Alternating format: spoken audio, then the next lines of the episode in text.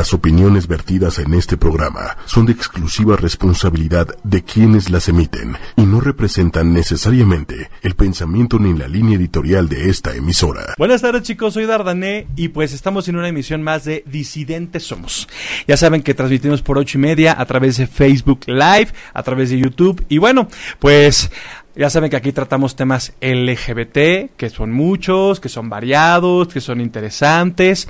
Y pues hoy tenemos a dos grandes invitados. ya escucho voces, hablamos de esquizofrenia un poco. Pero bueno, es que también esquizofrenia es parte de la comunidad LGBTIQ, ¿estamos de acuerdo? No, es que se escucha algo raro. Pero bueno, la verdad, bienvenidos, gracias por, por acompañarnos en esta emisión más. Y hoy tenemos dos temas interesantes. Dos temas que definitivamente pues se ven involucrados la comunidad porque hemos sido partícipes de ello. Ya sea como espectadores, pero también como, como este, como partícipes del acto como tal. Y uno es el deporte y el otro es el teatro. ¿Ok?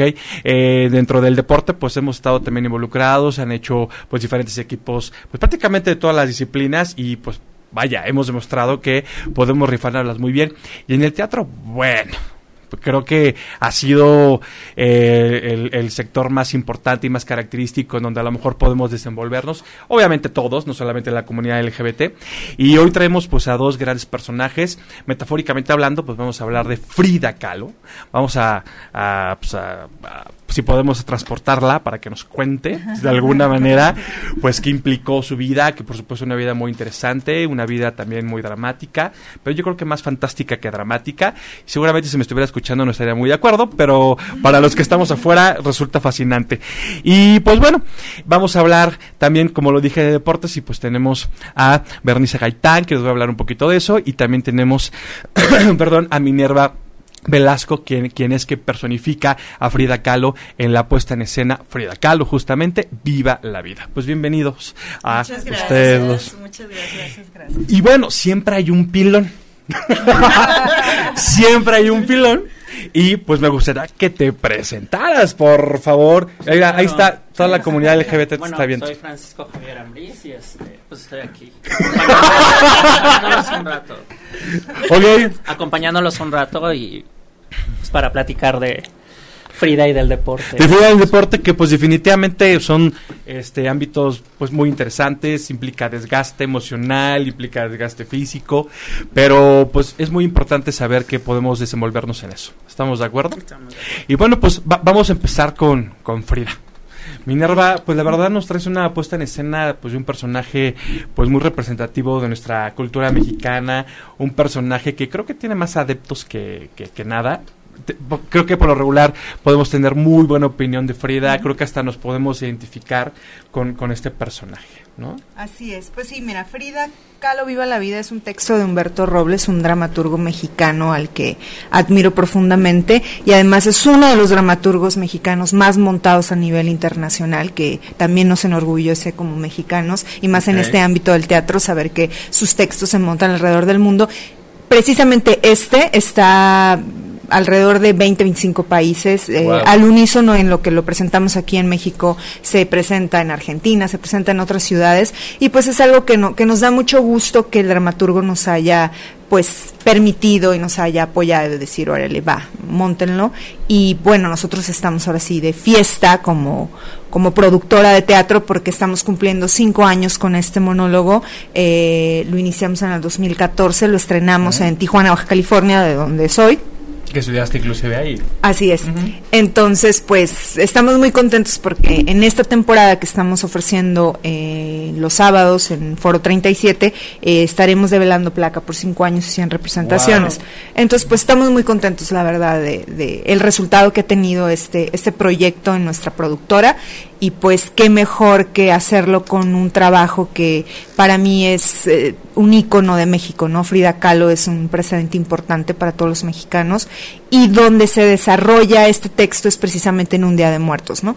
Entonces nos ah, gusta, sí, nos gusta mucho eh, presentarlo en dos meses muy específicos, en julio, que es cuando es el mes de Frida Kahlo, es el día que nace y muere, y en noviembre porque eh, la obra está escrita en, en este ámbito, ¿no? En, eh, ella está en un Día de Muertos esperando a sus invitados, a Trotsky, a Rockefeller, a todos estos personajes que fueron personajes muy importantes en su vida y en, y en ese mood se desarrolla pues este todo el monólogo donde vamos viendo diferentes facetas de su vida. Y por supuesto vamos a ver eh, esas facetas, obviamente al ser humano, pero también vamos a ver su trabajo, no sé, o eh, nos vamos a adentrar en ella. Pues mira, nosotros, eh, el director Abel González, su propuesta es más que como espectador puedas ver un poco más a la mujer, más, Ah, que, a la más pintora, que a la ¿no? pintora. O sea, sí hay pasajes de su vida como tal, como artista, pero sí, digamos que de una manera boyerista, se pudiera decir, el espectador es como si entrara como a un... Nos a encanta un- el voyerismo. Sí, sí, sí, sí. como si entrara ahí por ahí una ventanita a Aquí, ver ¿no? qué le pasa, ¿no? ¿Qué pasa en la intimidad de su casa? ¿Qué pasa en la intimidad de su espacio donde los seres humanos pues somos diferentes, ¿no? Siempre ante Claro. el mundo nos presentamos de una forma, pero en la intimidad de tu casa pues eres tú con todos tus demonios, con todos tus lados oscuros, eh, con todo lo que te duele, con todo lo que te pesa, con todo lo que te alegra, ¿no? Con lo que todo lo que te hace sentir vivo. Entonces, más o menos eso es lo que vamos a ver en este recorrido del monólogo de Frida, ¿no? O sea, poder ver eh, cómo le mienta la madre a Diego, ¿no? En- en- por ahí hay algunas Muy merecido. cosas. Oye, al iniciar el monólogo, Frida Kahlo debería regañarnos por morbosos, boyeristas, ¿no? ¿Estás de acuerdo? Sí, sí. Porque también eso es parte de la condición humana y, y queremos saber más de este personaje tan fantástico. Eh, para los que nos gusta el drama, bueno. O sea. Frida, te adoro. Me gusta cómo sufres. Sí, sí, sí, claro. ¿No? Sí, pues principalmente es eso, ¿no? Ver estas facetas por las que vivió la mujer, ¿no? Su, su amor empedernido por Diego, cómo sufre por Diego, eh, sus dolencias físicas, ¿no? Fue una mujer que padeció muchísimo físicamente, su accidente, la poliomielitis que sufrió de niña. Entonces todo esto eh, va sumando a su vida y, y gracias a todas estas cosas que, que son de alguna forma pues fuertes, logra pues convertirse en la pintora que fue, ¿no? En una de las mayores exponentes del surrealismo. Entonces, pues vamos adentrándonos y vamos viendo todas estas facetas por las que pasa. Y la verdad es que el espectador siempre sale contento. Afortunadamente agradecemos mucho eso, que, que sale satisfecho de, de ver esta puesta en escena, porque, pues como te digo, no es, es sentir de alguna forma un vivo el personaje, ¿no? O sea, tenemos la mayoría de la gente que admiramos a Frida Kahlo, pues nos hacemos un personaje en nuestra cabeza por las películas, por los libros que leemos, pero ya verlo así tan de cerca en el teatro, ¿no? Y, y poder entrar en esta ficción, ¿no? De, de- de creer que estamos viendo este personaje real, pues eso se vuelve muy mágico. No, y sobre todo, no sé, me sacas mi error, si es que lo estoy. Creo que conocemos más a la Frida Kahlo, la pintora, La pintora. ¿no? El trabajo, y no la Frida Kahlo humana. Exactamente. Sí, que es lo que el director quiso un poco como resaltar con, con este texto que, que escribió Humberto, ¿no? O sea, buscar esos matices de, de la mujer y, y que también como mujer te puedas sentir identificada con ella, ¿no? Independientemente como artista, ¿no? Porque podrán llegar al teatro, pues, muchos ámbitos, ¿no? A, a ver muchas distintas eh, personas, ¿no? Que se dedican a muchas cosas diferentes. Claro. Pero al final de cuentas todos los seres humanos nos hemos enamorado, este, hemos Llorado. sufrido pasiones y y Decepciones. decepciones, exactamente. Entonces al final de cuentas creo que independientemente de que sea una artista tan reconocida como es Frida Kahlo, al final de cuentas es un ser humano y es lo que tratamos de mostrar en la puesta en escena, ¿no? Este lado humano de esta artista. Algo que yo admiro de Frida es que, eh, pues, vaya, trae esta idea de, pues sí, se sufre por amor y puede ser desgastante y emocional, pero siempre va a valer la pena amar.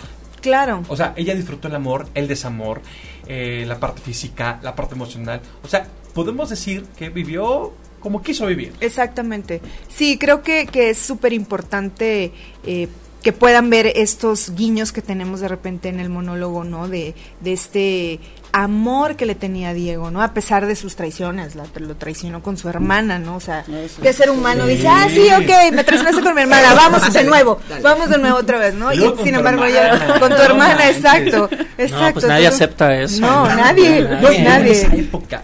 No, peor. No, o sea, claro. Bueno, pero también no era tan tan blanca palomita, ¿no? claro, O sea, claro. sí, también le gustaba mucho, ahí por ahí tuvo su aventura con Trotsky y, y con muchas personas, ¿no? Que se Ah, pues, con vida, con mujeres. mujeres, sí, sí. Pa- eh, que al final de cuentas creo que es esta cuestión del amor, ¿no? O sea, sí, ver, no importa. no importa, o sea, al final de cuentas es darte al otro ser humano con todo lo que tienes y, y tomar la responsabilidad de lo que va a venir, ¿no? Porque igual te puede ir muy bien, igual te puede ir muy mal, pero al final de cuentas pues te entregas a ese amor, ¿no?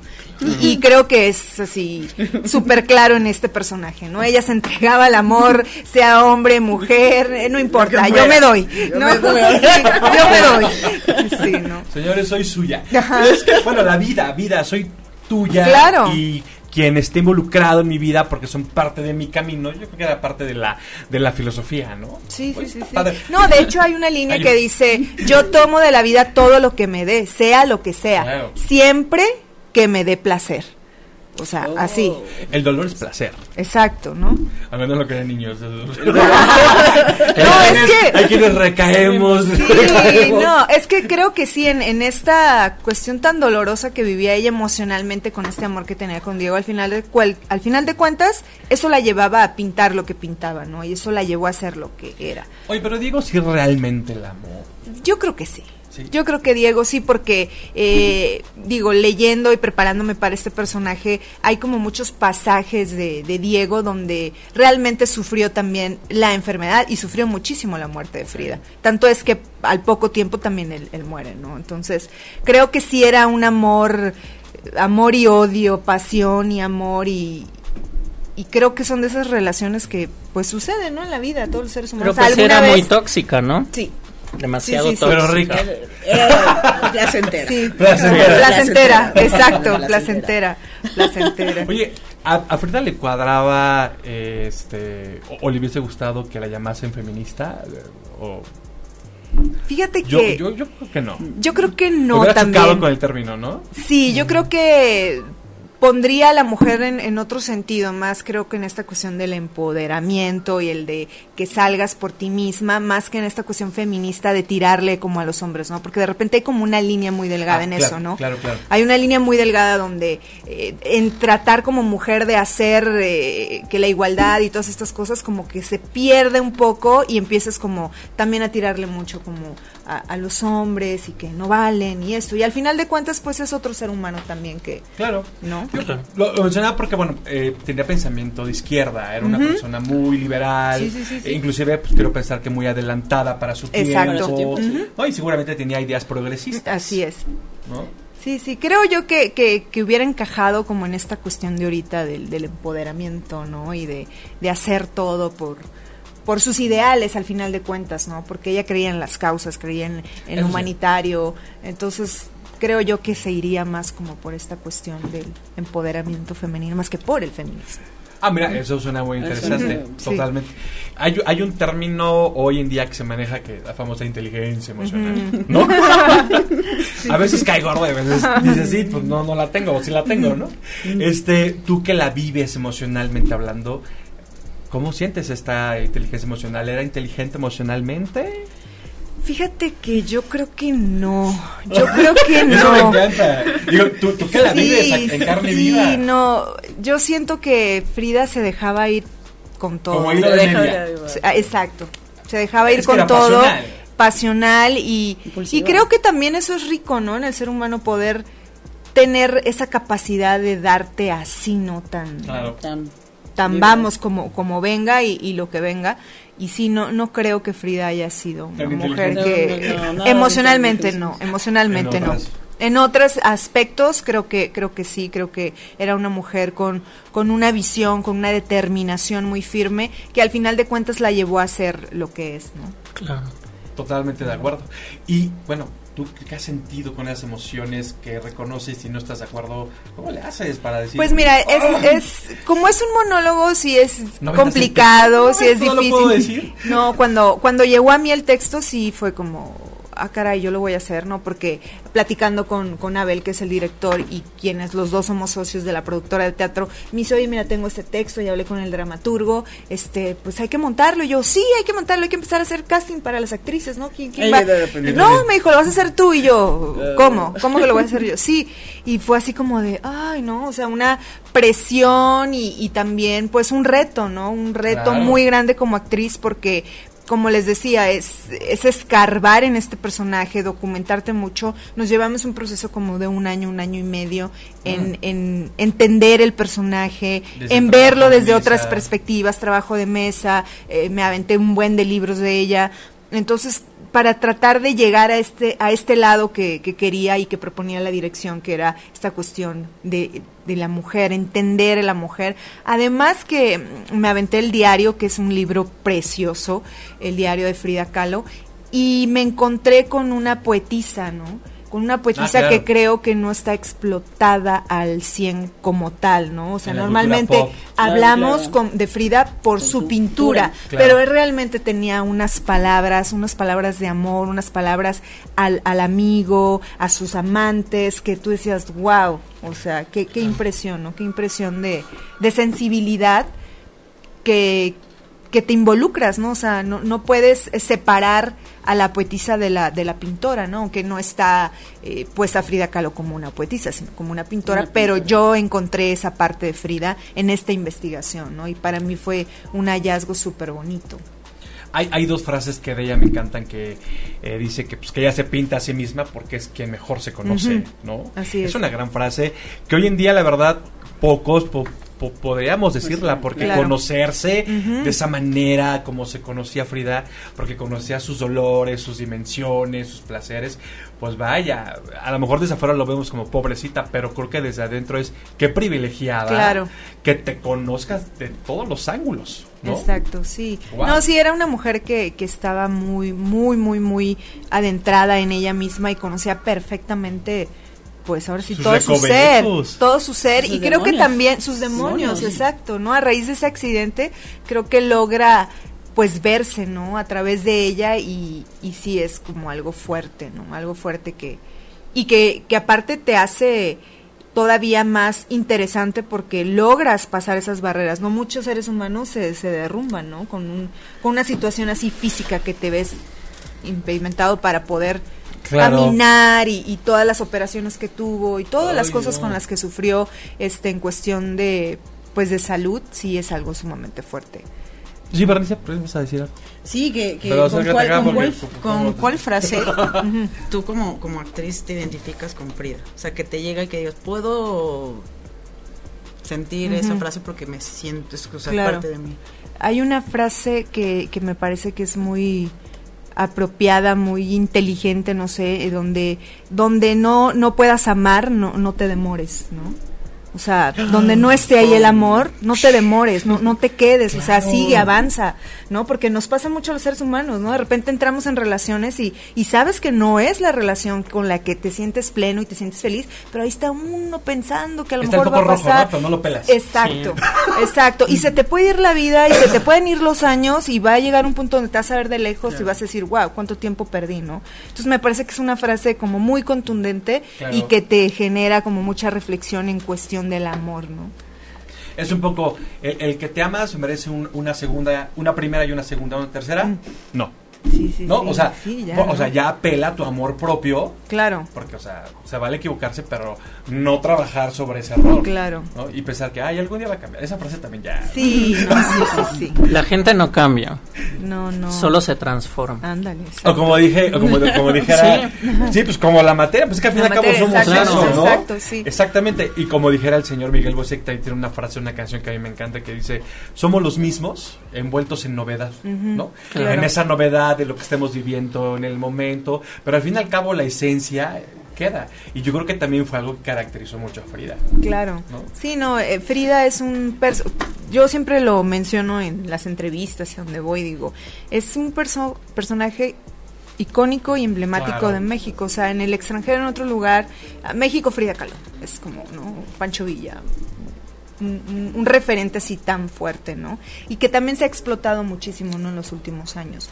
¿no? Acaba de estar una exposición en Londres de, de Frida y que batió récords, o sea, batió récords de audiencia, lo que nunca había sucedido, ¿no? Sí, es muy querida en el extranjero. Muy, muy.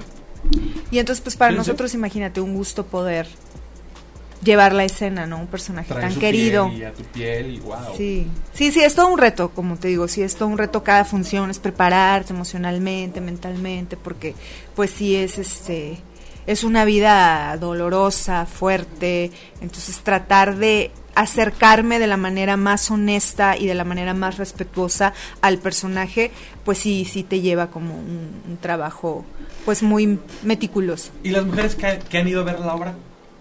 ¿Te han hecho comentarios? ¿Te han sí, dicho...? fíjate que he tenido muy bonitas experiencias en, en funciones. Una vez en Tecate, en Tecate, Baja California, en un festival de, de teatro, estuvimos en la muestra estatal de teatro de Baja California con este montaje. Y al final del, del, de la obra estaba un chico en silla de ruedas y se hace, o sea, la mamá lo lleva hacia, hacia la escena ya que terminamos y casi no podía hablar, tenía, tenía como una parálisis. Entonces apenas se le entendía lo que decía. Entonces el chico quería abrazarme, ¿no? Estaba como desesperado por abrazarme y ya la mamá me explica, ¿no? Que el chico ya había tenido mucho tiempo queriéndose quitar la vida. O sea, que, sea, que ya no quería vivir, que ya no quería estar en esa situación. Entonces, que cuando ve la obra, cuando está viendo la obra, que le dice a la mamá, mamá, Frida e- era como yo, Wow. y ella siempre quiso vivir, ¿no? Porque al final de la obra cerramos con una frase que dice, viva la vida, ¿no? Entonces Claro. dice una grosería, pero no sé si la puedo decir, entonces Ah, mejor no. dila. No, al final dice, viva la vida como chingados que no. Claro, por ¿no? Entonces, esas, esas reacciones del público siempre son súper enriquecedoras porque al final de cuentas tocamos a alguien, ¿no? O sea, el personaje tocó a alguien que, que se sentía deprimido, que, que está en una situación similar en cuanto a cuestión de salud o física, y son cosas que a uno como actriz te- se, te, se te van en el- al costalito, ¿no? De, Claro. de, de, de estas vivencias y es muy, muy, muy grato poder saber como actriz que, que pudiste tocar a alguien de- del espectador, ¿no? Con, con el personaje. Es que Minerva, eh, el arte toca el alma. Claro. El arte, eh, de verdad, este eh, toca fibras sensibles y nos puede generar ese nivel de, de catarsis para decir, wow, o sea, estoy igual en la misma situación, pero no es pretexto para decir Claro. se acaba. Ya- ¿no? exacto. ¿no? Sí, sí, la mamá estaba súper contenta, me agradecía y yo así de, híjole, no, no, yo no sabía ni qué hacer, se me, se me hacía un nudo en la No, garganta y- claro. y, yo nada más pues lo abrazaba y foto con el chavo y todo y me decía, no, yo ya voy a estar bien. Me dice, vas a ver que yo ya voy a estar bien. Y ¿Y, yo, y lo llegaste a ver después? ¿Hubo No, un fíjate que, que su mamá me, me anotamos como para seguirnos en Facebook y todo, pero no lo pude, creo que era, se anotó mal o Ah, algo y no le pudimos como dar seguimiento, ¿no? Porque también queríamos invitarlo como a otras funciones que dimos en Mexicali y en otros lugares. Ah, va, va, va, va. Y, y no, o sea, ya como que se perdió ese contacto, pero bueno, al final de cuentas te quedas como con esa bonita experiencia que se llevó la otra persona, ¿no? Al final de cuentas se llevó una grata Ay, experiencia. tú, y que tu trabajo fue más del entretenimiento, ¿no? Claro. Es- Eso yo creo que como, a- como actor y como actriz ha de ser Sí, Grandioso, siempre es súper ¿no? enriquecedor saber que, que el espectador pudo identificarse o se pudo enojar o, o pudo vivir algo, ¿no? Claro, algo lo movió y eso es algo. importante. Exacto. hasta seguramente el espectador que nos que salga no tan de acuerdo. Claro, Es que se vale también. claro, claro. ¿no? Exactamente. Que no va a pasar acá. que no va a pasar. Sí, sí, no, sí, sí. no, pues yo creo que lo más impresionante de Frida es el nivel de resiliencia que mostró. siempre. ¿no? Sí, no, es, es un personaje que, que tiene muchos matices, que, que la verdad es para uno como actriz es, es un dulce, ¿no? O sea, lo, eh, aparte conforme van avanzando las funciones, como les comentaba, llevamos ya cinco años montándola y hemos estado Wow. en muchísimos lugares con el montaje. Estuvimos en Tuxtla Gutiérrez con la Orquesta Sinfónica y fue otra experiencia así Uy, maravillosa, porque toda la música de la obra se tocó en vivo con la orquesta. Entonces ¿Qué piezas era así Exacto. como se tocó este Rapsodia en Azul, se tocó el danzón Nereidas. Em, híjole, no recuerdo cuáles son. ah, la Llorona. De Ah, hecho. La Llorona fue cantada por una soprano Wow. que pertenecía también a la orquesta. Entonces, se volvía una cuestión muy mágica, ¿no? Entonces cada, cada función, cada participación que hemos tenido en festivales nos, nos deja algo distinto, ¿no? Tanto en teatros grandes, porque en esta ocasión en Tuxtla fue con un teatro de 1.200 personas, ¿no? En el Emilio Rabaza y hemos estado en otros foros donde la capacidad son 50 personas, 30 personas. En el patio, en, en, San Cristóbal de las Casas, estuvimos en una casa, en un patio, y fue impresionante porque todos los niños que venden sus artesanías pasaban por el patio, se asomaban y decían, ¿qué, qué, qué, qué es? Y todos entraron así, todos en filita, atentos a ver la obra, y pues eso para nosotros es, es un realmente es una satisfacción que podamos lleg llegar a muchísima gente y sobre todo que el arte y la cultura llegue a rincones y lugares donde a veces no se pueden, ¿no? No, y que Frida, que Diego siga, de verdad, para las siguientes generaciones. Claro, exacto. O sea, lo, lo importante es hacer perpetuo, pues claro. todo el legado emocional claro. y, Exacto. Este, y por supuesto también pintoresco sí. pues de Frida no sí también hemos dado funciones en, en promoción escolar para para wow. chavitos de la secundaria ¿Ah, prepa sí Sí, sí, sí, también en Tijuana estuvimos dando por ahí un, un, unas cuantas funciones en, en ese, Pero en ese programa. ¿Adaptan el texto para los chicos o es el mismo? Se adaptan algunas cuestiones de trazo y, y, de movimientos escénicos que tenemos porque pues Frida también era una mujer muy sexosa, ¿no? Entonces sí, hay cosas por que no... Sí, decía... exacto. hay cosas que no que no las podemos llevar pues a, a, a, los, secundaria, allá. a los chavitos. Sí, aunque ya saben, ¿no? Pero pero por cuestión ética. Sí, ¿no? por las maestras sí. de repente, ay, entonces por ejemplo eso, también en escena fumaba por ahí su su bachita, Ah, entonces hay ciertas cositas que tuvimos que modificar, digamos, para que no se vaya a, a ir por otro lado, ¿no? Que de repente el chavo diga, ah, no, pues si Frida hacía, pues yo Pues yo también. ¿no? Entonces como, ahí como, ajá, claro, exacto, No, es- eh, y eso siempre pasa en todo, ¿no? En- Hasta en las series, ¿no? exacto. Los humanos siempre copiamos lo malo en lugar de lo bueno. Exacto. O sea, siempre. O sea, vemos lo malo y decimos, queremos eso. Claro. En lugar de ver las cosas buenas de la, del buen personaje y no, agarramos siempre lo malo. Y eso es Sí, sí tendemos Es una a, ley. a hacer eso. el que me diga que no, a ver. Yo. Ajá. No, Ah, no. no, voy a discutir yo que no. Podemos entrar en debate.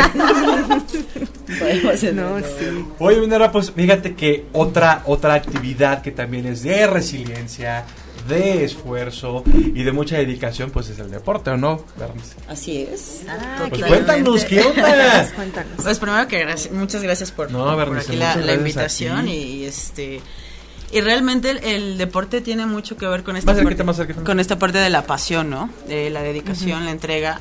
Estábamos platicando hace rato, ¿no? Eh, cómo iniciar un cambio en tu estilo de vida. Claro. Cómo hacerlo, ¿no? Eh, normalmente cuando tenemos un problema a lo mejor de sobrepeso, de salud, no sé, cáncer, de, X- Cualquier cualquier tipo de enfermedad, ¿por qué esperar hasta llegar a tenerla para poner un alto y empezar a corregir, ¿no? Entonces, Esperar hasta tener ese ultum- eh, ultimátum de ah, ya, ¿no? ya, si no lo haces ahorita, entonces ya, bye, Sí, ¿no? Eh, claro. y es parte de generar una conciencia, entonces, pero ¿de dónde parte eso, de la parte de la conciencia? Desde la educación en la casa, ¿no? En la parte familiar, la parte de tu núcleo, cómo vas a educar a tus hijos, qué hábitos les vas a dar, ¿no? Y todo eso eh, también varía mucho en nosotros. ¿Qué es más difícil, educar a un niño o a un adulto?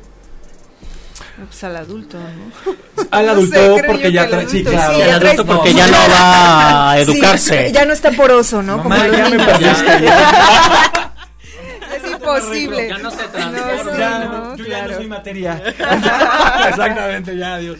Sí, sí, sí. No, o sea, Claro. real- realmente aquí el, el reto más grande es con uno mismo. El hacer conciencia de que tienes que tener ese cambio de estilo de vida. ¿Por qué? Ese amor propio.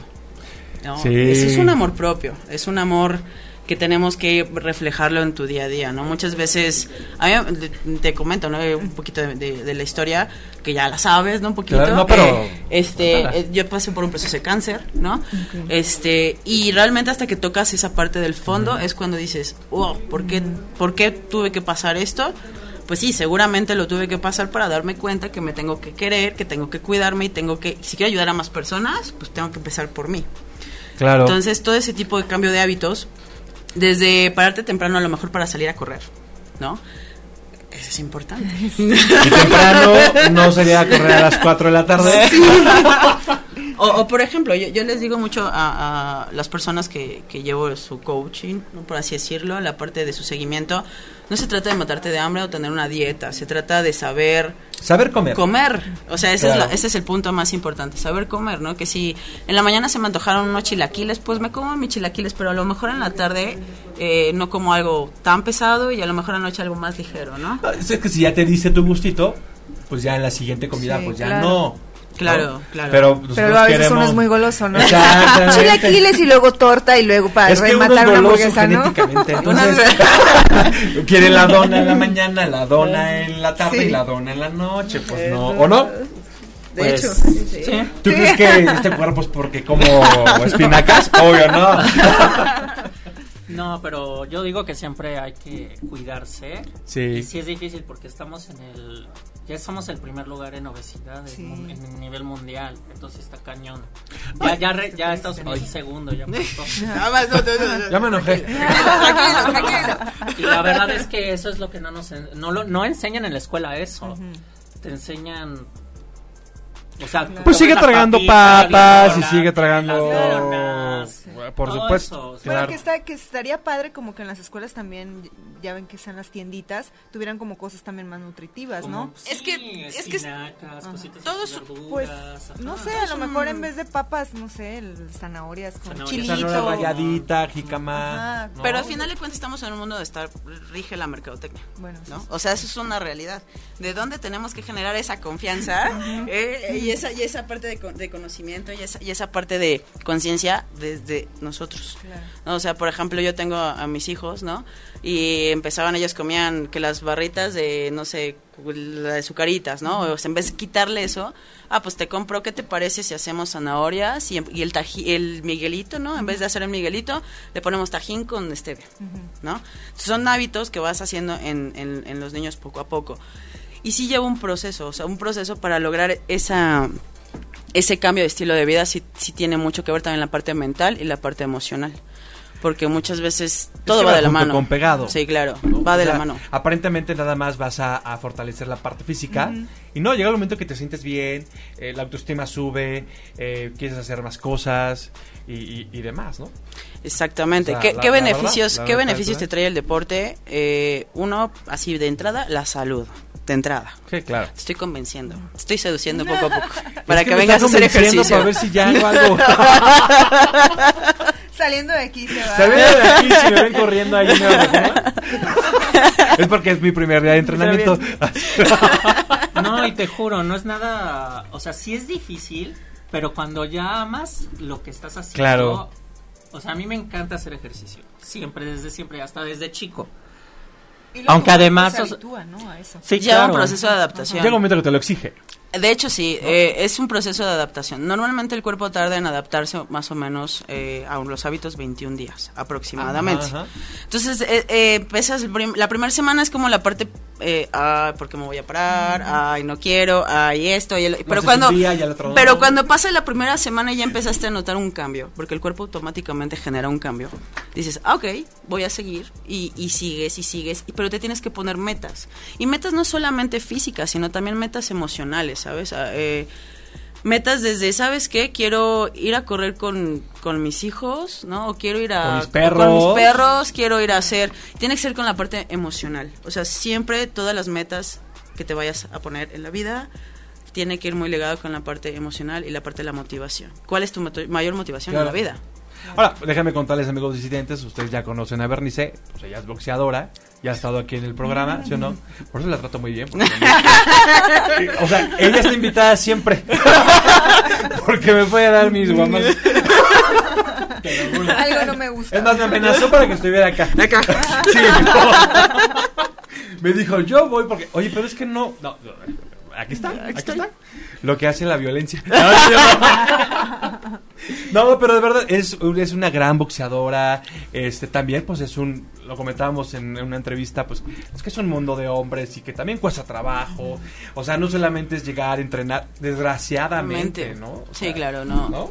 Claro, sí. No, no es fácil y, y creo que una parte que en lo personal me motiva mucho es esa parte del reto, ¿no? Esa parte de demostrarme a mí misma que puedo y, Claro. y cada día vas mejorando. Y eso y de verdad, eh, los, los hábitos te ayudan a ir mejorando y a ir perfeccionando como persona, eh, la parte mental, la parte también espiritual, ¿no? O sea, todo va conectado.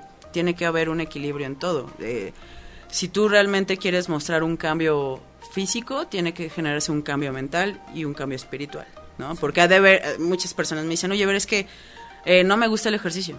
Nunca he hecho ejercicio en mi vida, eh, no puedo dejar de comer. Y entonces eh, yo les comento, ok, si quieres iniciar un cambio en tu estilo de vida, empieza a observarte, ¿no? Antes de comer, después de comer y cuando comes, ¿qué sientes? ¿Cuáles son tus emociones? ¿Qué te provoca? Cuando haces ejercicio, cuando estás haciendo, por ejemplo, una actividad física, ¿qué te provoca? ¿Qué emoción te provoca? No, enojo, ira, eh, sentimiento, dolor. Ok, ¿por qué? Entonces empiezo, yo como en la parte del coach, empiezo un poquito más a estudiar esa parte, a realmente involucrarme con ellos en la parte emocional y en la parte eh, física, ¿no? Eh, Vamos trabajando respiración, vamos trabajando condicionamiento y adaptaciones. Oye, pero ¿qué haces con alguien que no es tan perseverante y que hoy fue, pero mañana no? Te puedo decir. O te sea, puedo decir. Esos casos que muestran resistencia al cambio, que no quieren la cuarta transformación, casi casi, ¿no? O sea. No, yo no. ¿Tú no, tú no quieres la cuarta No, transformación? yo no quiero eso. Pues ya llegó, ya ni modo, ya ni modo. ¿Qué hago? ¿Qué, hago? Es que, pues, Ya llegó. ¿qué, hago? ¿Qué haces en esos cambios? ¿Qué haces con esas personas? Personas y la parte de los cambios tiene mucho que ver. Eh, Normalmente yo nunca... Porque yo voy a hacer así de una vez, Tavis. Ya lo sé, ya lo Yo te voy a cruzar trabajo. Ya Ay, lo sé, sé, me dice. ya lo sé. Conozco tu perfil. Ya, ya tengo una me estrategia. dije, ya, ya, ya, dejando. Ajá. No, hombre, no. Primero es realmente saber si están dispuestos a hacerlo. Porque honestamente, si no tienes esa parte de sincera de decir, sabes que quiero hacerlo, ¿para qué lo haces? Solo no empiezo, ya estoy sufriendo. Pero no puedes forzar a la gente a generar un cambio Ah, no, que no claro, quiere. no. o sea, ¿estás de acuerdo en eso? No, obligar a no, no, nadie, no lo puedes sí, hacer. Entonces, realmente, ¿cómo, cómo eh, trato de, de motivar a las personas a generar un cambio? Eh, mostrándoles un poquito de lo que pueden llegar a ser o lo que pueden Una llegar a proyección. lograr. Una proyección. ¿no? O sea, generando una proyección. Generar una, sí, porque, oye, ¿sabes qué? ¿Cuál sería tu mayor sueño, por ejemplo? ¿Qué es lo que te ¿Ah, ya es gustaría hacer? Sí, claro. Ay, qué miedo. No, te voy a contestar. En la par- ¿cómo, ¿Cómo te visualizas? ¿O cómo te visualizas? No sé, a lo mejor correr No, yo- un maratón, 5 kilómetros, 10 Ah, kilómetros. Qué bueno que no ¡Ah! Ya me iba yo a te, salvé, te salvé, No, te salvé, te salvé. No, no, no, maratón no. No, o a lo mejor, o a lo mejor, o a lo mejor, este, no sé, algo, algo que te quieras Yo proyectar. nada más quiero estar delgado. Porque, y punto. O sea, no, ni, ni siquiera es este. Ay, quiero estar acá. Pero ¿por qué quieres estar delgado? Por. Sí, por una cuestión física, ¿no? De sentirme bien conmigo mismo. Y ahora, bueno, te- voy- estoy llegando a los 40 y ya estoy empezando a sentir. Cambio, sí, claro. Gracias, Minerva. No, no, no, tengo 40, por eso lo digo. Y yo así, Subo escaleras y ¿Escucharon me el silencio incómodo? No, sí, la, la verdad, por el estilo de vida que he tenido, ya estoy empezando a sentir las consecuencias de eso, porque pues a tus 20, a tus 30, ay, chido, bueno, o sea, Que viva la vida. ah, que viva la vida, que vivan las zonas y que viva el rock and roll. O sea, chido, pero ahorita ya es donde dice, por ejemplo, subir estas escaleras no es posible que me canse. Sí. ¿Estás de acuerdo? También me canso. Por eso lo decía, ¿eh? Ya tengo, ay, ya tengo ay, dos aquí de entrenar. Ya tengo dos Ya aquí de tengo dos entrenar. perfiles. Ya tengo dos perfiles. No, no. No, Sí, sí, sí. Lo primero es generar ese tipo de objetivos eh, personales eh, y emocionales, ¿no? ¿Cuál es tu mayor motivación? Puede ser tu familia, puede ser tu mamá, tu papá, tus hermanos, tus hijos Tú mismo. o tú mismo. Exacto. Muchas, Eso muchas, es lo es, mejor. es que Es es la que, parte más es que debemos Lo empezar por ahí. por claro. Porque Debes si lo haces por- por el novio, por la novia, No. y ya la casa y luego te diga. Porque hay patanes y patanas. Ah, claro. Ya Yo te, te veo igual. No manches. O sea, no ves que me mato, es o sea, sí. Entonces va a generar frustración el asunto. No, y luego te digo algo, o sea, ya cuando dejas al novio, o sea, te va mejor, o sea, te ves mejor, ya adelgazaste, estás haciendo ejercicio. Ya encontré un motivo. Yo que cuando me lo encuentre a mi ex, mira, mira. Mira, tócale, tócale, chiquito, tócale, chiquito. ¿Cómo? O sea, ese es amor propio, porque dices, Claro. "Ah, ya, dejé a mi, Claro. ya dejé a mi ex, entonces me voy a poner así, así, porque quiero que me vea cómo estoy, ¿no? Ya hasta y al final ves de cuentas, mejor. ahí por debajo del agua, realmente lo estás haciendo por ti. Tiene- No, tiene que ser. por ti, Sí, porque. Claro, porque es por lógico. supuesto. Claro. Por supuesto. Es como con la gente hetero, los bugas, ¿no? O sea, cuando tienen este... Cabe va. mencionar. Ahí va, ahí va, ahí va, ahí va. Ya te habías tardado. Cuando tienen los... Ajá. Cuando tienen este, a su pareja, ¿cómo se ponen los hombres? Muy guapos. Claro. Ah, no. No, ah, no. no, Ah, no, ah, no. Gordísimos, gordísimos, les vale llenar. Es que dicen que el matrimonio engorda. También, hasta en una pareja gay, ya cuando ya llegas a los tres años con alguien, ya te empiezas empiezas a descuidar. Exacto, porque dices, ya tengo, ya. ¿Qué importa? Y empieza uno a... Ah. Pero, pero yo creo que yo creo que hay, hay un punto importante en- tanto en las relaciones como en uno, ¿eh? O sea, eh, tocó un punto importante Paco porque fue el dar sentirse seguro siempre de algo, ¿no? Y nunca tenemos seguro nada. Oye, pe- pero que esa la seguridad no sea exterior. No. Porque el día que se vaya, tu motivación ya se fue. Claro. No, tú, es más, te puedo decir que no tenemos, en serio, no tenemos nada seguro en esta vida. ¿Quién te puede decir No, que el día de mañana sales y te dicen, no, ya sabes que me empecé a sentir mal y ya, te, ya tienes algo de salud, ¿no? O te pasa algo. Claro. Bueno, inclusive deportistas de alto rendimiento quedan en la plancha. Así. ¿no? O sea, la realidad es que sí, el cambio tiene que ser por uno. Ese Claro. es el punto principal, ¿no? Y empezar a detectar qué hábitos me están haciendo daño, ¿no? Si yo sé que en la noche llego y me, no sé, me como cuatro pedazos de pizza, dos donas, pues no es lo más recomendable. Creo que tampoco, cada persona tiene un libre albedrío. Y por lo menos debe de saber, ¿no? Que las pizzas, las donas, las papas, todo eso genera... Ay, pero si tienes espinacas. Ah, no. Si lo sustituyo el pepperoni con la espinaca. Pero no te- yo no te digo que no comas una pizza. No, claro, Yo no te estoy diciendo que no comas, yo no me estoy diciendo cuánto comes. Es que yo creo que por eso fracasan las dietas. Porque del momento que empiezas a, a quitar cosas, dices, no, pues no. Yo, yo te puedo decir, muy- soy muy, muy honesta con mis clientes. Yo les digo, ¿sabes qué? O sea, yo te podría poner una dieta súper estricta, ¿no? Rigurosísima. Así cañonamente y, decirte, claro. oye, ¿sabes? Tienes que seguir esto. ¿Qué pasa? Yo les digo, a ver, mándame fotos de lo que comes y de lo que estás comiendo. Ok, me mandan sus fotos y me, yo les digo, mira, de lo que estás comiendo, no sé, lo que estás comiendo, te recomiendo, te sugiero que quites esto, esto y esto y come esto y ponle más de pollo, ¿no?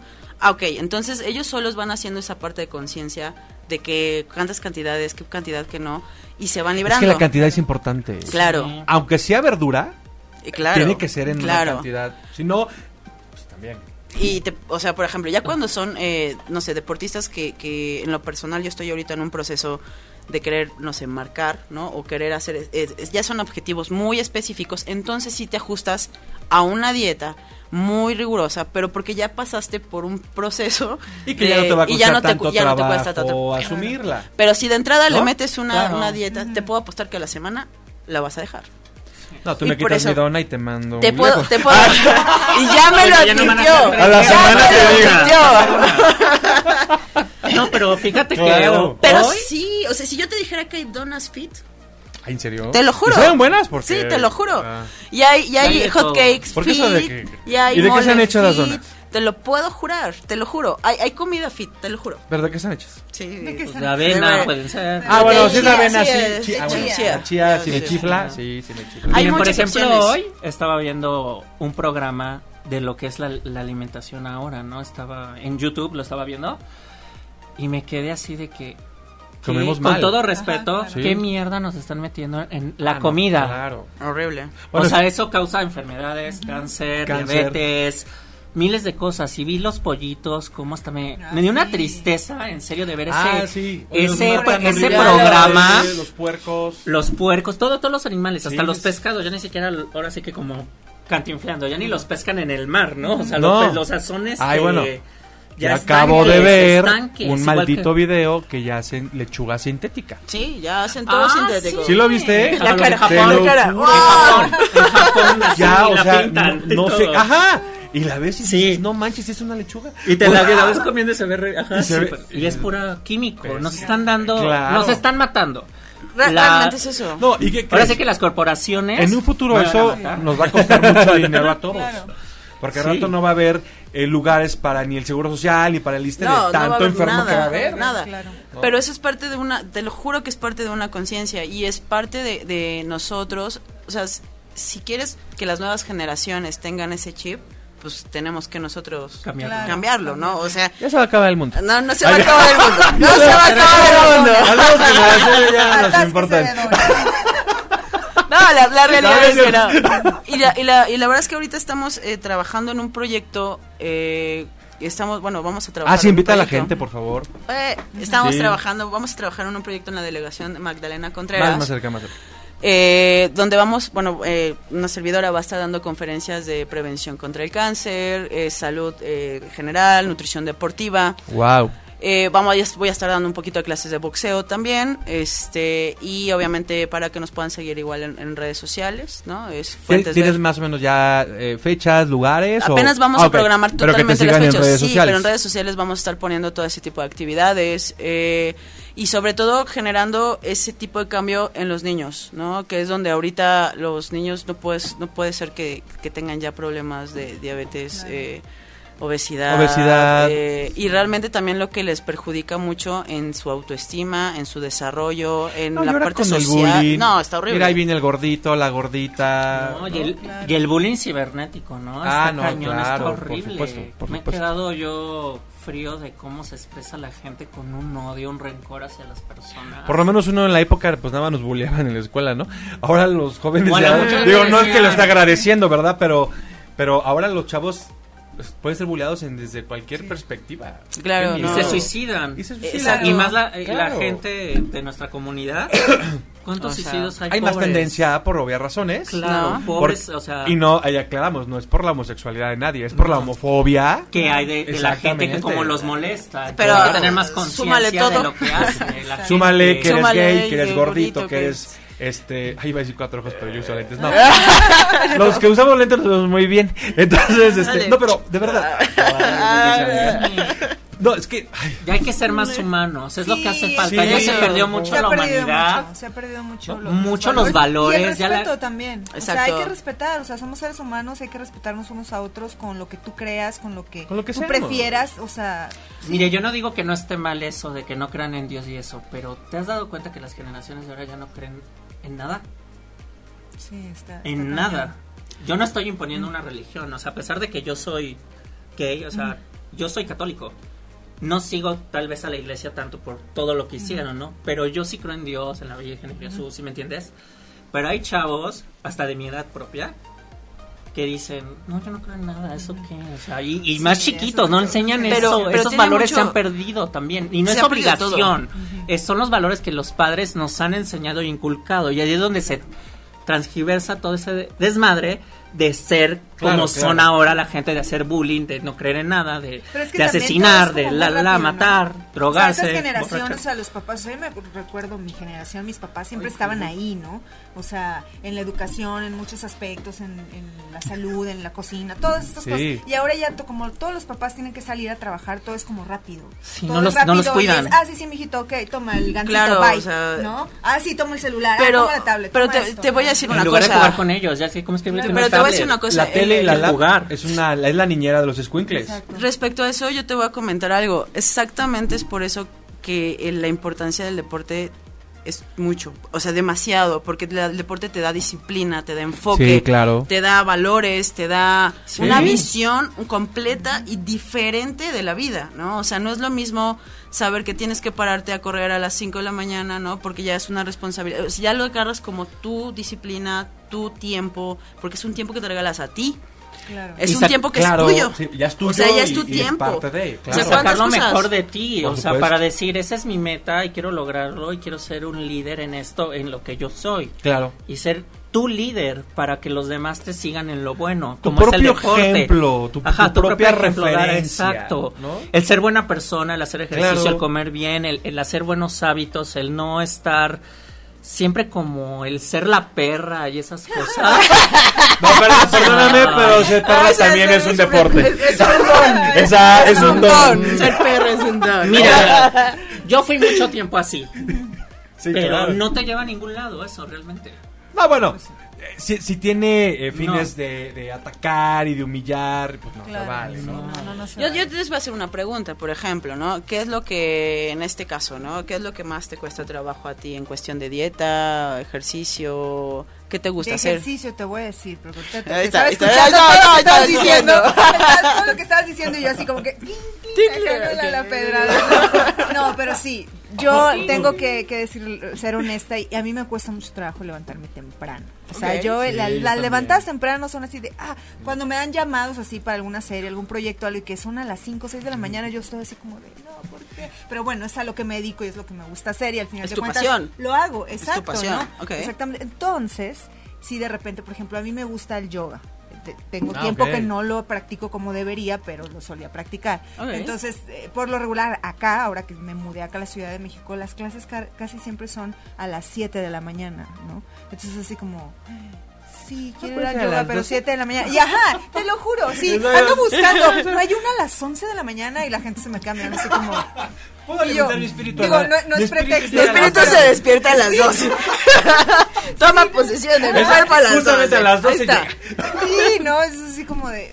y entonces sí me cuesta un poco yoga trabajo. es disciplina Sí, también. de- Es mucha, mucha disciplina, disciplina. Es mucha fuerza física también, Sí, te mental, cansa, pero te ayuda mucho en muchos sentidos, en muchas cosas. A mí la disfruto mucho, me gusta. Oye, para la Y concentración, tú como actriz. También, la también yoga te creo que ayuda, te horrible, ayuda ¿no? muchísimo, muchísimo, muchísimo, te ayuda en muchas cosas, ¿no? Pero sí, ahorita hace poco me inscribí en un gimnasio que tiene ahí unas clases de yoga, que no es la yoga que yo practicaba, que yo practicaba Ashtanga, Ok. y este es como Hatha, creo, no sé, es otro tipo de yoga. Ujú. Entonces yo dije, ah, bueno, lo voy a Y intentar, es más voy a hacer. pesada, ¿no? De hecho. Pues creo que la más pesada es la Ashtanga, pero es que es como, son la misma secuencia, la misma serie siempre, siempre, siempre, siempre. Hay mucha gente como que se enfada, enfada de hacer de- lo de mismo, que lo no. mismo, ¿no? Entonces dije, sí, lo, lo voy a hacer. Pues sí, pago mi membresía y todo, pero pregúntame cuántas veces he ido, o sea. ¿Cuántas? Dos. Sí, o sea, sí, No. soy, soy, soy de lo peor. Sí, he ido. Ok. Hoy, Ay, hoy bueno. fui. Hoy fui. Hoy, hoy sí fui. Yo hace dije, muchos años sí, pagué sí. una membresía y, y pagué el año y fui dos veces.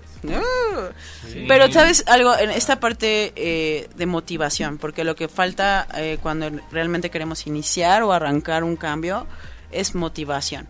Y ahí está donde cae eh, personas, eh, no sé, como a lo mejor tu amiga, a ver, ¿no? Donde puedes estar, yo puedo estar al pie del cañón contigo y diciendo, a ver, Dani, vente, vámonos, ¿no? Porque al principio, obviamente siempre va a haber una, ¿cómo Una decirlo? resistencia al cambio. al Claro. cambio. ¿No? ¿no? Y si hay una persona que esté contigo o que te pueda ayudar a ir por ese camino, ¿no? En el que esté contigo. A ver, ¿qué desayunaste? ¿Cómo estás? ¿Cómo te sientes? ¿Qué necesitas? Y que te escuche. Es que hoy, hoy creo que todo el entrenador debe ser eso, ¿no? No solamente el, el que entrena físicamente, debe ser un verdadero acompañante, un, un compañero de vida o compañera, para que también te sientas, porque yo odio esos entrenadores de que te están regañando y... A ver, inútil, te digo... ¡Muévete No, pues y no. dale! Bueno, a mí sí me gusta, ¿eh? Ah. Lo que pasa es que cada bueno, quien, cada quien. a mí me gusta quien. el practicar CrossFit, entonces Ah, eso ok, es- eso- bueno. Ah, es, es- Esa es otra cosa. El box igual, ahí sí te tienen a ver. Ah, no, claro. Entonces, pues, si vas a Que yo le empezar, obviamente quería no te vamos a la tratar clase así, ¿verdad? sí, sí. Eso, por supuesto, A se ver, pega fuerte. cabrón. Pega fuerte yo. Si ves que se me sale la lagrimita, No, fí- fíjate que tiene, o sea, sí tiene ahorita en la actualidad un coach, fitness o un entrenador tiene que ir de la mano contigo en todo momento. Claro. Porque desde que te despiertas es, hola, ¿cómo estás? ¿Cómo te sientes? ¿Qué necesitas? Eh, ¿Qué desayunaste? ¿Tienes hambre? ¿Por qué tienes hambre? ¿Qué sientes? Ansiedad. ¿Y por qué sientes ansiedad? Es que tengo mucho estrés en mi trabajo. Y te vuelves un poquito, bastante diría yo, parte de su vida. Es que dejas de ser solamente el entrenador. Sí, porque realmente te, Para- a mí, o sea, yo Para te puedo... ser hasta el psicólogo a veces. Yo te puedo compartir, o sea, realmente yo te puedo compartir que lo que más disfruto con, con las personas que yo preparo físicamente eh, para lograr cierto tipo de, objeti- de objetivos, ¿no? Tengo una persona que está de alto rendimiento, tengo una persona que es de pérdida de peso, ¿no? Una para mejorar simplemente su salud, o eh, Para adelgazar, para ¿no? adelgazar. O sea, son muchos tipos de, de- de personas y muchos tipos de mentalidades, entonces, pero hay algo en común, ¿sabes? Y es la pasión por lograr un objetivo. El objetivo, claro. Su por meta. supuesto. Es eso, eso es, eso es lo Es principal. la recompensa. Es la recompensa. ¿no? De- Y si realmente conectas con eso, o sea, con la parte de tu pasión, tu emoción, la forma en cómo ves las cosas, solito se va a ir Se dando. va dando. Se va dando. Bueno, pues ya saben que el tiempo pues, es. Ah, Ay, nos vas a quedar otro- otra acá, detrás se de, detrás de. Pero me gustaría aprovechar estos estos últimos este minutitos pues para que invites a nuestro público a Claro dar a la que obra, sí. horarios, día, todo. Bueno, estamos todos los sábados de noviembre a la una de la tarde en Foro 37, calle Londres, Colonia Juárez. Eh, Frida Kahlo Viva la Vida, pues ahí los esperamos. Y la última función estaremos develando placa, entonces también están muy invitados. Muchísimas, muchísimas gracias. Em, En redes sociales nos ¿Sistema para encuentran, sí, por Boletópolis, en las taquillas de Foro 37 y los martes tenemos dos por uno, entonces pueden comprar directamente en Boletópolis Ah, wow. o en, directamente en la taquilla y nos pueden encontrar en nuestras redes sociales como Backstage Producciones y Talento y igual Foro 37 que también tiene muy buena propuesta cultural, muy buenas obras, no nada más monólogos, sino eh, obras en general, entonces pues échenle un vistazo a la página para que vean lo que hay. Y de verdad, no siempre han esta puesta en escena, vale la pena, no solamente por el asunto de Frida, sino porque pues hay talento, obviamente Minerva es parte de ello y Gracias. es de verdad, de verdad, de verdad, y es, y es garantía. Y bueno, por Bueno, favor también invita a eh, nuestro auditorio. Claro que sí, es, yo estoy en Instagram como Fuentes Ver. Más cerca, Bernice, por Estoy favor. como en Instagram. Yo, tú me vas a entrenar y yo te voy a entrenar el micrófono. Por favor. Ay, sonó raro eso, ¿no? sí, sonó raro, pero ya vas, no, no, no, no. Estoy No, bien. sí, no, no. Estoy como Fuentes. estoy como- A ver, clase, Primera clase. Primera Te clase. no. enseño. Yo sí soy rudo, ¿eh? Yo no. Así estoy bien. Perdón, se me salió lo guarro. Ah, vas. Estoy como, estoy como Fuentes Ver en Instagram y estoy igual como Fuentes Ver en Facebook. Me pueden contactar ahí, poner cualquier mensaje. De todas formas, también me pueden contactar por, Por medio de disidentes. por disidentes por también, supuesto. sin ningún problema. Y cualquier duda, comentario. Y vamos a estar también eh, actualizando las fechas para las conferencias y las actividades que vamos a estar haciendo en la Sí, delegación nos Magdalena mandas Contreras. información y le damos retweet y la Claro que sí. que se haga esto una bola, ¿no? Claro que sí. Y próximamente estarán entrenando. Mira, mira. Sí, sí, a las 7 de la mañana. ¿no? A las 6, dice, vamos a, a las seis, 6. por favor. Sí. Oye, Paco, pues mucho gusto pues, igual por conocerte. Muchas muy gracias. simpático. Tú, muy bien. Gracias. De verdad, espero que te hayas pasado bien y no te hayas aburrido. No, me la pasé muy bien, muchas gracias. Seguro. Sí. Bueno, espero que no sea la última. Por Ah, gracias, favor. quieras de verdad, estás está de lo súper. que- De lo que quieras. Sí, claro, por supuesto. Y bueno, pues Gracias. ya saben, soy Dardané. Y ese es un programa disidente. Pues obviamente enfocado a la comunidad LGBT. Nos vemos el próximo martes a las 6 de la tarde por 8 y media. Así es que, pues no se pierdan el próximo programa. Bye bye. Adiós. Si te perdiste de algo o quieres volver a escuchar todo el programa, está disponible con su blog en ochoymedia.com. Y encuentra todos nuestros podcasts de todos nuestros programas en iTunes y Tuning Radio. Todos los programas de ochoymedia.com en la palma de tu mano.